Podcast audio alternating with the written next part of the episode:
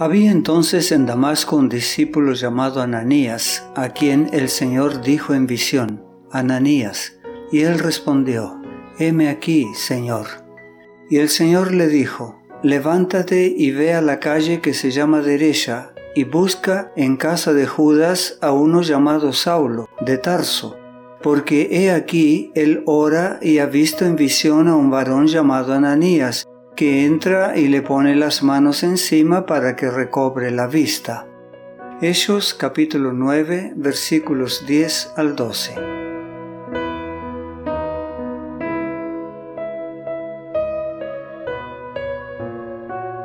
Saulo creía que era su deber empeñarse con todas sus fuerzas por exterminar la alarmante doctrina de que Jesús era el príncipe de la vida, y con celo concienzudo se había convertido en un perseguidor perseverante de la Iglesia de Cristo. Pero Jesús, cuyo nombre entre todos los demás era el que más odiaba y despreciaba, se había revelado a Saulo, con el propósito de detenerlo en su loca carrera y hacer de este hombre tan poco promisorio un instrumento para llevar el Evangelio a los gentiles. Saulo se sintió abrumado por esa revelación y comprendió que al oponerse a Jesús de Nazaret se había enfrentado al Redentor del mundo. Dominado por un sentimiento de culpa, clamó, Señor, ¿qué quieres que haga? La luz de la iluminación celestial le había hecho perder la vista a Saulo, pero Jesús, el gran médico de los ciegos, no se la restauró. Respondió a la pregunta de Saulo con estas palabras, levántate y entra en la ciudad y se te dirá lo que debes hacer. Jesús no solo podía haber curado a Saulo de su ceguera, sino que también podía haberle perdonado sus pecados, explicarle cuál era su deber y trazarle su dirección futura.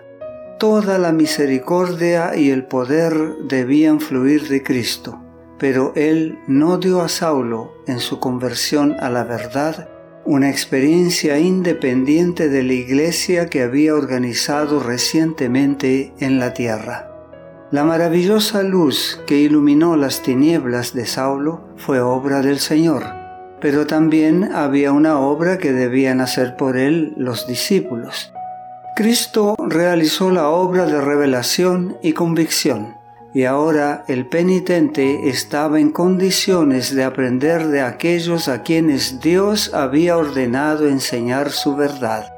Envió a Saulo para ser instruido por los mismos discípulos a quienes tan amargamente había perseguido.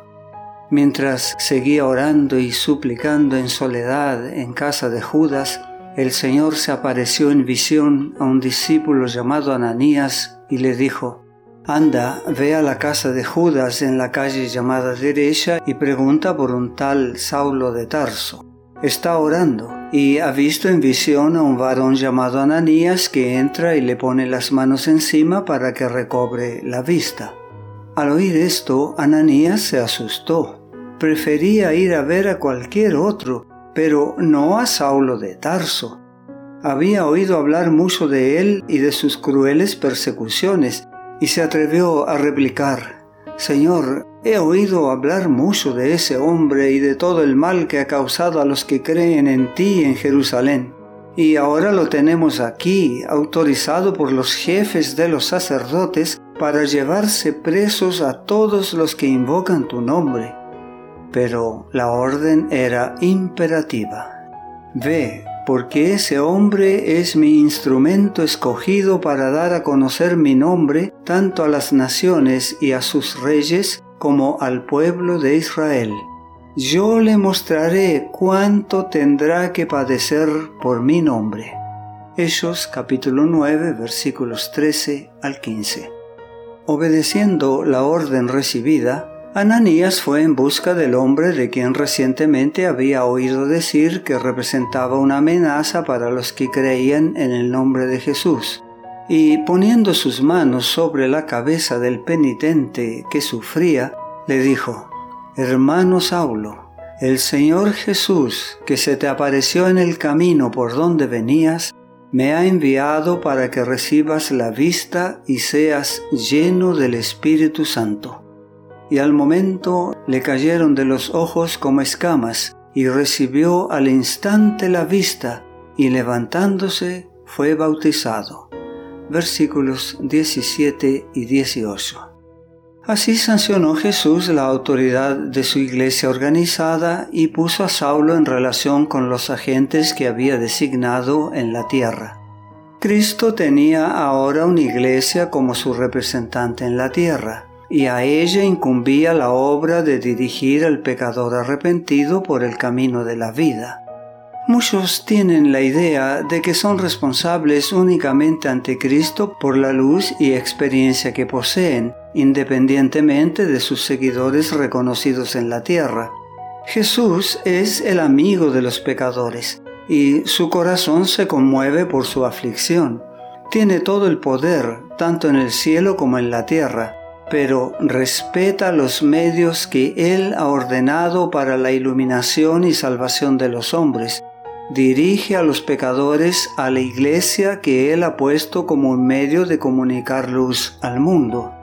Cuando en medio de su ciego error y prejuicio se le dio a Saulo una revelación del Cristo a quien perseguía, se lo colocó en directa comunicación con la iglesia, que es la luz del mundo. En este caso, Ananías representa a Cristo, y también representa a los ministros de Cristo en la tierra que son designados para actuar en su lugar. En lugar de Cristo, Ananías toca los ojos de Saulo para que recobre la vista. En lugar de Cristo, le impone las manos y mientras ora en nombre de Cristo, Saulo recibe el Espíritu Santo. Todo se hace en el nombre y por la autoridad de Cristo. Cristo es la fuente, la iglesia es el medio de comunicación. No te pierdas nuestro próximo mensaje. La gracia de Dios sea contigo.